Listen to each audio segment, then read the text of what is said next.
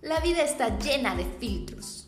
Y no, no me refiero específicamente a esos filtros que utilizamos en las fotografías para las redes sociales, sino a esas etiquetas, a esas máscaras, que precisamente no es la realidad.